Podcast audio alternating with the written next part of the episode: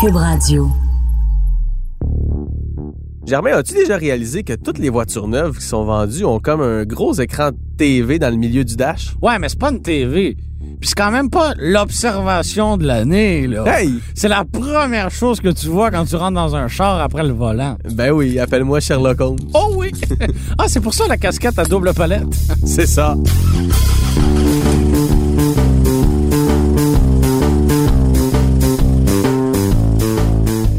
Les systèmes d'infodivertissement sont devenus très, très, très importants dans... C'est plus un accessoire. Non, dans le développement d'un véhicule, ça peut même devenir la, la raison pour laquelle vous allez acheter ou ne pas acheter une voiture. Euh, puis je pense que ça mérite un petit podcast. On part? On part.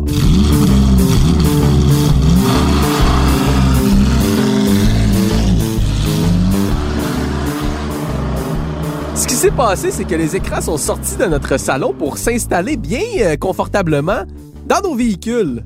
Ça a des avantages, mais ça a aussi des inconvénients. Ben, l'inconvénient numéro un, c'est la distraction. Oui, oui, mais avant de parler de la distraction, je veux Oui. parler un peu de On en est où? Ça fait quoi ces écrans-là? Tu as Ouais. assisté à une présentation hier. Bon, c'était Ford qui faisait la présentation, mais je pense que ça peut globaliser ou englober pas mal ce qui se fait partout dans l'industrie automobile parce que tous les constructeurs travaillent grosso modo de façon assez similaire sur le développement de ces systèmes-là. On veut une intégration avec le téléphone, on veut que ce soit le plus facile possible à consulter justement pour éviter les distractions. Qu'est-ce que tu as appris hier, Germain Goyer et ta jolie barbe? Ah ben oui, un peu de, de négligence faciale. Ouais, la belle pilosité m'a- m'a de fait- m'a menton. fait pousser la barbe. Alors, ce que j'ai appris, euh, grosso modo, c'est que jusqu'à présent, Tesla, avec la Model 3, proposait un écran tactile de 15 pouces.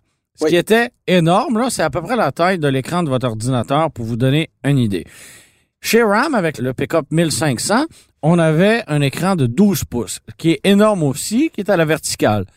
Et là, Ford propose un écran, le plus gros écran du marché en ce moment, 15,5 pouces. Juste pour battre la Model 3. Il n'y a pas de demi-mesure. Ceci dit, je te reprends, les modèles S et modèles X ont des écrans encore plus gros que Encore ça. plus gros? De mémoire, c'est 17 pouces. OK. Ouais, bon, mais ben, on s'en va vers quelque chose d'assez capoté. Puis là, la différence, c'est que mon modèle S, modèle X, c'est des modèles, des véhicules de luxe, des véhicules qui Ouais. coûtent très cher. là, Ford, on va avoir ça là, probablement dans l'Escape puis dans, Ouais. dans l'Explorer. là. C'est- 15,5 pouces. C'est plus gros que mon ordinateur portable, que je trouve trop gros d'ailleurs. Exactement. Ce qu'on avance comme idée, c'est que comme l'écran est très gros, on peut afficher plus d'un menu à la fois. Donc, éviter d'avoir à naviguer là avec ton doigt pour passer continuellement d'un à l'autre, de la radio au système de navigation, au contrôle de température, etc., etc. Tout serait sur le même écran. Donc, grosso modo, oui. moins de commandes à faire, donc moins, moins de, distractions. distraction. Voilà, voilà. On inclut aussi l'intelligence artificielle là-dedans. On le retrouve déjà chez Mercedes avec le système euh, MBUX. Donc, euh, le, système va observer tes habitudes. Par exemple, si euh, tous les jours, en quittant ton travail, t'embarques dans ton véhicule, tu téléphones à ton meilleur ami, ben le système va te proposer probablement après quelques fois, Hey Frédéric, as-tu envie de téléphoner à ton meilleur copain Et là Hey, par euh, Même plus besoin de penser. ben non, voilà. Donc euh, ça va éviter certains oublis, mais moi je trouve ça un peu envahissant quand même là. Quand même, quand même. Mais ça, tu sais, je veux dire, les Google Maps de ce monde le font depuis euh, très longtemps. Quand- ça peut te proposer un rentre une itinéraire. Oui, puis quand je rentre une adresse que j'ai rentrée déjà quelques fois, Google Maps va me dire Hey, tu y vas souvent, est-ce ton domicile? Exact, Tu sais, ça tu va dis, dire. hey, c'est pas de tes affaires. La dernière fois que t'es allé, c'était telle journée, Ah, euh, il pleuvait, tu portais tel boxer euh, en dessous Ah, de tes culottes. Fait que c'est. Et t'as mangé trop de haricots, tu sais. Ben, c'est pas intrusif. Je veux dire, tout ça est fait dans le but de faciliter la vie des gens. Bon, il y a toujours des craintes que toutes ces données-là servent à des personnes mal intentionnées, mais ça, ça se limite pas aux automobiles. C'est tout- toutes les traces qu'on ou à laisse des sur le web. entrepreneurs euh, qui désirent faire plus d'argent, tout simplement. Là. Exact. Moi, le- là où j'en ai un petit peu avec ça, c'est les, les constructeurs ont beau faire des belles paroles puis des belles promesses sur oui, on veut que ce soit facile à consulter puis on veut réduire les distractions au maximum. Veux, veux pas, un écran de 15 pouces dans ta face, c'est sûr que tu vas avoir- en avoir des distractions. Puis ce qui est ironique, c'est que ça se fait en toute légalité. Exactement. Consulter ton téléphone cellulaire au Québec, c'est une infraction qui est passible d'une amende qui peut aller jusqu'à 600 dollars. Ça a Euh, augmenté d'ailleurs au cours des derniers mois. Ouais, ça a augmenté l'année passée. Tout le monde s'en foutait. Ouais, tout le monde s'en foutait, c'était pas assez. Je pense qu'à partir, même si tu as une récidive, si tu te fais prendre plus d'une fois, les conséquences sont euh, nettement plus importantes. Par contre, jouer avec ton écran tactile, même si tu es tout aussi distrait, il n'y a aucune conséquence parce que c'est un système qui est intégré à même le véhicule. C'est donc quelque chose que vous faites en toute légalité, même si ça n'a pas vraiment de sens. Est-ce que c'est moins pire ou, est-ce que c'est moins pire. que est-ce que c'est moins pire que votre téléphone cellulaire? Je pense pas.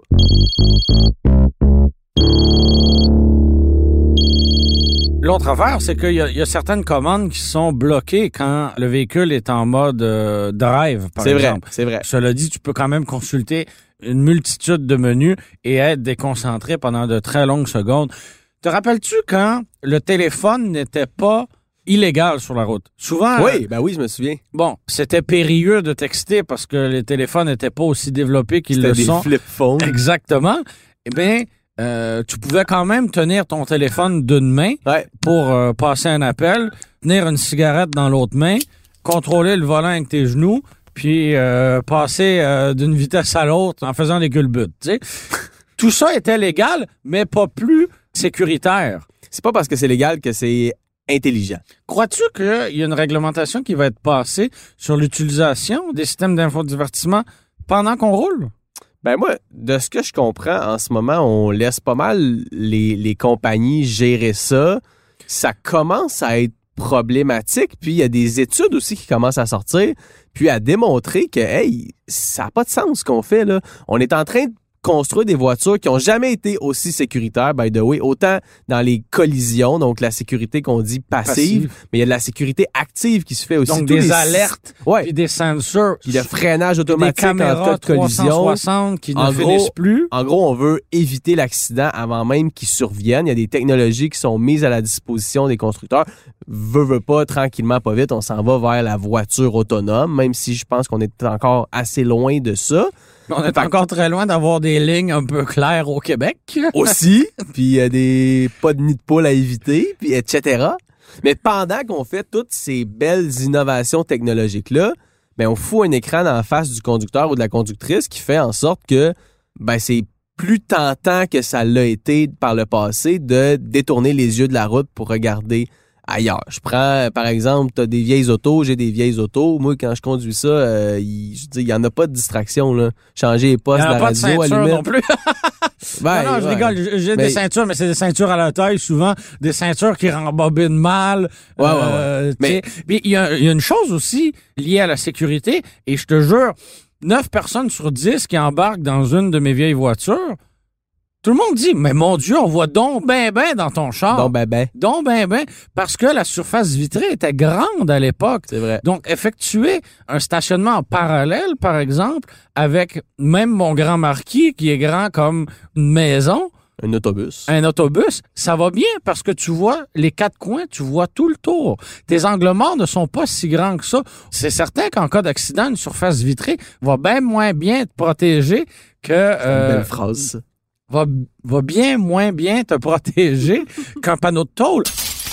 Et je comprends les constructeurs d'aller vers ça, mais... euh, Pour pallier à cette visibilité qui est un peu problématique, ben on met des caméras, on met des, tu l'as dit, des, des euh, hey, J'ai même pas de miroir à droite sur mon Newport. Ouais, mais ça, c'était une autre époque. C'est fou quand même. une belle hein? époque. Ouais, il y a quatre c'est cendriers. Les voitures.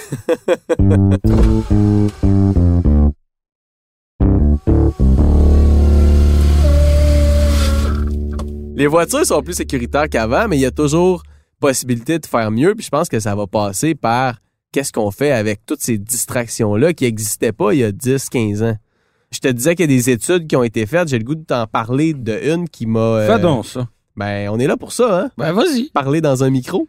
C'est l'Université de l'Utah qui a fait une Hey, étude. je m'en vais là la semaine prochaine. En Utah? Ouais. C'est un, un bel État. Ouais. C'est un bel État. Euh, aux- Ça a l'air que c'est aux États-Unis. En fait, c'est une étude qui a été faite par l'Université de l'Utah, mais commandée par l'Association américaine des automobilistes, l'AAA, qui est le penchant américain de ce qu'on connaît ici comme le CAA. Puis c'est des experts de l'Université de l'Utah qui ont analysé 30 systèmes d'infodivertissement offerts sur les véhicules vendus chez nous en Amérique du Nord. Puis ça a vraiment pas été glorieux comme résultat. L'étude, euh, en fait, après analyse, l'étude a réalisé que aucun des systèmes des 30 véhicules analysés a été considéré comme sécuritaire. Pour Pire moi, encore, c'est assez clair. il y en a 23 de ces systèmes-là qui requièrent un niveau d'attention élevé ou très élevé. Wow. C'est fou, Et- là. Dis-toi que nous, on conduit des véhicules différents chaque semaine, donc notre temps d'adaptation est pas si grand que ça parce que justement, au fil des semaines, ben, on essaie des véhicules de toutes les marques.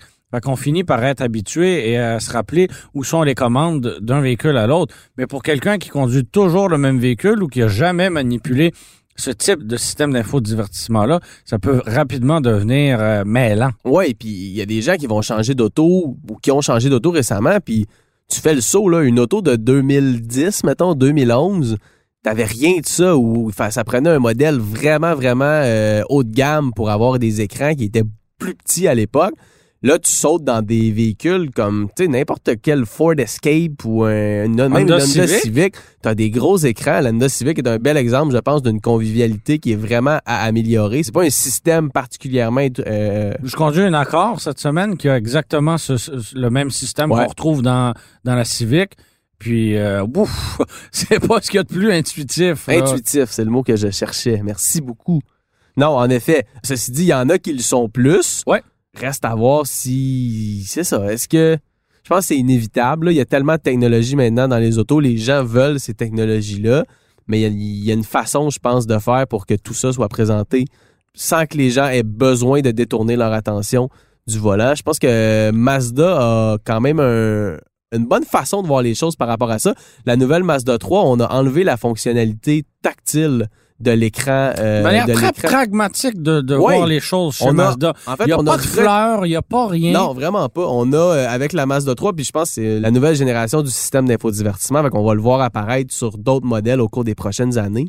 L'écran est plus loin du conducteur de façon à ce qu'il puisse pas aller y toucher, donc ça se contrôle avec une molette qui est située entre les deux sièges, comme Et le c'était déjà balayage le cas des yeux est moins grand aussi. Exactement. Puis on garde l'écran placé très haut aussi. Fait que même en le consultant, on garde quand même un œil sur ce qui se passe sur la route. C'est une façon euh, intéressante de voir les choses parce que la SAC a, a réussi à imager ça de façon quand même assez intéressante. Si tu roules à 90 km heure puis que tu détournes les yeux, ne serait-ce que 4 à 5 secondes. Ce qui est pas long, là. Tu changes le poste de radio puis t'a- t'arrêtes le siège chauffant à peine, là. Exactement. On se dit, bah, c'est rien, 4 secondes, je vais relève la, la tête après. Mais si tu roules à 90 km heure, tu as déjà franchi la distance qui équivaut à un terrain de football. Toi et moi fou, qui là. sommes de grands sportifs, Ben oui. pouvons euh, facilement nous imaginer ce que ça représente. Un terrain de football. Voilà. Comme deux arénas, à peu près, OK. je pense. En termes de terrain de pétanque, ça, ça, ça représente combien?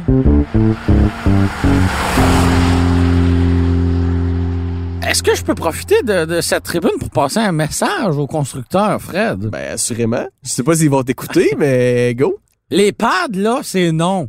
Les pads? Ouais. Qu'est-ce que tu veux dire, les, Les, pads? les pavés tactiles. Ah oui. Est-ce qu'il y a des gens de Lexus qui nous écoutent? Je sais pas, mais on pourrait peut-être faire un podcast Acura, en japonais. J'avais exactement ces deux marques-là de noter. Acura et Lexus, le pavé tactile, Ah, là, en français, le trackpad, c'est non. C'est correct sur un ordi, là, un trackpad, c'est génial, mais dans un véhicule, c'est non. À ce sujet, l'Acura RDX est un véritable fiasco. C'est un excellent véhicule, mais le simple système d'infodivertissement, la façon dont il se contrôle, pour moi, ça suffirait à aller vers un autre véhicule. C'est aussi niaiseux que Le ça. réalisateur a la mâchoire décrochée parce que visiblement, il ne savait pas que ce type de technologie existait Là, et tu- il a pas l'air d'en croire ses yeux. Ouais, là, il regarde des Lexus qui sont pas bien ben mieux que, que ce qu'Acura fait. Puis le pire, c'est que c'est Puis il y a des menus qui finissent Ah, plus chez Lexus. C'est mal pensé. C'est interminable. C'est dommage parce qu'ils ont des, des véhicules que j'aime bien. Très Euh, fiable. exactement. Mais, euh, tu sais, la Lexus RC, j'aime bien ce véhicule-là. La Lexus euh, GS, ça me plaît beaucoup aussi. Mais, euh, parce que c'est une approche traditionnelle. Mais franchement, le, le- gérer le système d'infodivertissement, ça prend un bac en, en- en informatique. Ah, ça n'a pas de bon sens. Ça a pas de bon sens. Ce, ce genre de système-là devrait même pas être légal tellement c'est... c'est dangereux. Ouais, ouais, c'est dangereux, c'est compliqué. Puis même, tu sais, c'est pas juste une question de Ah, mais là, tu l'as essayé juste une semaine. Même avec l'habitude, c'est compliqué à gérer ces systèmes-là. Heureusement, bon, après les pots, donnons quand même quelques fleurs. Oui, voilà. Puis j'ai envie de souligner que c'est pas nécessairement les manufacturiers de luxe qui propose les systèmes les plus simples et les Oh, plus faciles à pas. Il utiliser. y en a. Mercedes, je pense, fait partie de ceux qui proposent des systèmes intéressants, surtout avec le nouveau Enfin! MBUX. Enfin. Avant, c'était assez complexe. Exactement. Maintenant, c'est simple, mais ça ne l'était pas auparavant. Si on pense au système 5 de Ford, Ouais. on n'a pas essayé le système euh, 5.4 parce qu'il a été lancé. Mais le 3 va quand même il, très il y a bien. vraiment pas longtemps, mais le 3 va très bien. Et on sait qu'il y a eu des failles quand le système a été lancé là, avec les premières générations de 5, mais le 3, franchement, ça va très bien. Uconnect chez FCA, on sait là, FCA a beaucoup de problèmes, mais Ouais. euh, Fait que là, FCA, juste c'est Fiat Chrysler qu'on parle de Dodge, exactement de Fiat, RAM, Ram. De, de tout ça. Mais le système Uconnect, Très Ça bien. fait un Puis- job, puis hein? ça fait longtemps qu'il a pratiquement pas été changé, mais ça reste Ouais. un système qui est bien fait, qui est simple à utiliser. J'ai le goût de te parler, ben, on, on a glissé un mot sur Mazda tantôt. J'ai le goût Ouais. de te parler aussi des produits euh, Kia. En fait, Mhm. Hyundai et Kia. Ouais. Écoute, il n'y a pas de flafla, c'est simple à utiliser. Très tactile. Euh, j'ai- J'aime beaucoup la façon, euh, l'approche de Mazda qui veut se dissocier du, du tactile. Mais le tactile, je pense, quand, quand l'écran est bien positionné, peut aussi être... euh, somme toute assez simple à utiliser. Même si des écrans comme ça, ça va toujours être une distraction. Ce que j'aime chez Kia et Hyundai, que tu viens de mentionner, c'est qu'on a une belle barre de boutons physiques. Oui. On a gardé quand même, donc euh, pour aller contrôler là, euh, la radio, la navigation, on peut accéder à tous ces menus-là sans balayer l'écran, mais en, en appuyant sur des boutons physiques. Puis ça, euh, les boutons sont alignés très près de l'écran. On n'a pas besoin d'aller dans le fin fond de la planche de bord. Ils sont faciles d'accès. J'aime chez Volkswagen aussi. Oui. C'est pas parfait comme système, mais euh, ce que j'aime chez Volkswagen, c'est quand tu approches ton index, par exemple, tu vas voir l'onglet s'agrandir. C'est vrai. Donc, tu sais, si tu roules sur une route un peu euh, Chaoteuse. chaoteuse, ce qui n'arrive jamais au Québec, Québécoise. euh, ben, tu sais, tu vas pas rater ta commande parce que justement, le bouton va être plus gros. Puis j'aime le point que tu apportes aussi avec les boutons physiques. C'est pas parce qu'il y a un écran dans l'auto qu'il faut se débarrasser de tous les boutons. Puis ça, chez Honda, on, a, on l'a appris à nos dépens. Hein? Ouais, il y avait même plus de boutons pour le volume. Les gens ont chialé un peu. Honda l'a ramené. Euh, le meilleur exemple, je pense, après Honda, c'est Tesla. Euh, la Model 3, euh, à un moment donné, je, je sais qu'il y en a qui aiment ça. Là, puis il y a des Ah, propriétaires de Tesla qui sont bien fans, c'est ça, de design épuré puis de technologie. Mais quand il faut que tu passes par l'écran tactile pour ouvrir ton fucking coffre à gants, je trouve qu'il y a une limite qui a été franchie. Là. Monsieur Musk, je sais que vous êtes un avide euh, auditeur de podcast de char. J'aimerais quand même qu'il y ait quelques boutons supplémentaires dans ma Tesla Model 3 que je n'ai pas acheté.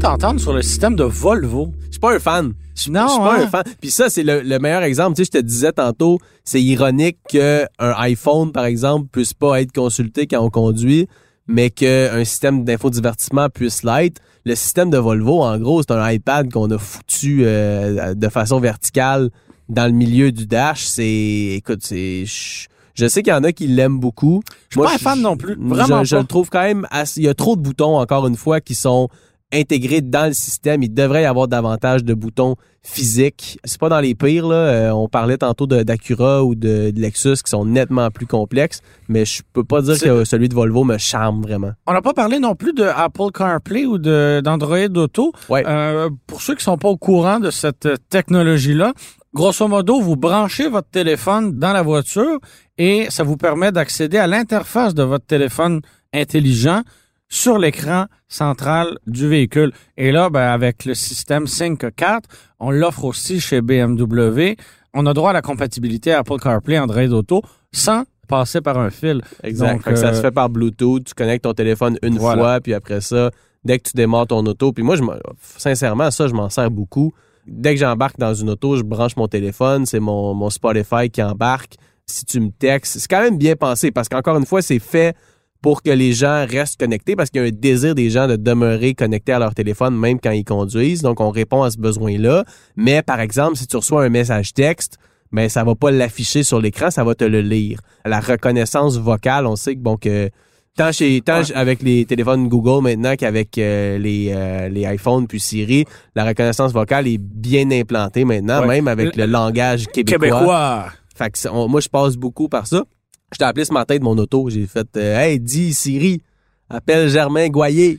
Puis elle a appelé Germain Goyer. Je le sais, je te niaise. Moi, j'étais dans le métro, puis j'ai dit euh, au chauffeur en avant, Hey, appelez Fred Mercier. Il a pas voulu? Non, il a dit, euh, Voyons, arrange-toi avec tes troubles, D'ailleurs, on pourrait-tu faire un podcast pour se demander pourquoi il y a encore des conducteurs dans le métro? Ils servent à rien. Ils sont syndiqués. Ouais, c'est ça. Moi, ce que j'aime, c'est qu'ils se font des petits mauvais quand ils se croisent. T'as-tu déjà remarqué? Une chose est sûre, Frédéric, c'est que la technologie, ça avance vite. On n'arrêtera pas le monde d'évoluer. Le progrès, hein, pas, pas de progrès, pas d'avancement, Ah, pas d'avancement, pas de progrès. On n'arrêtera pas le progrès, c'est ça qu'ils disent. voilà. Et euh, ben moi j'ai hâte de voir si la SAQ va se va réglementer le monde euh, des systèmes d'infodivertissement pour ce qui est de la distraction au volant parce qu'une chose est sûre, c'est pas demain la veille que les écrans vont rapetisser et devenir moins distrayants. Oh que non. Puis il y a un désir des consommateurs, on le disait, d'avoir accès à tout ce qui est sur leur téléphone pendant qu'ils conduisent. Reste à voir où est la limite entre l'aspect pratique puis la sécurité au volant. Hey, c'était sérieux comme podcast. Pas. On n'a même pas dit de niaiserie, presque.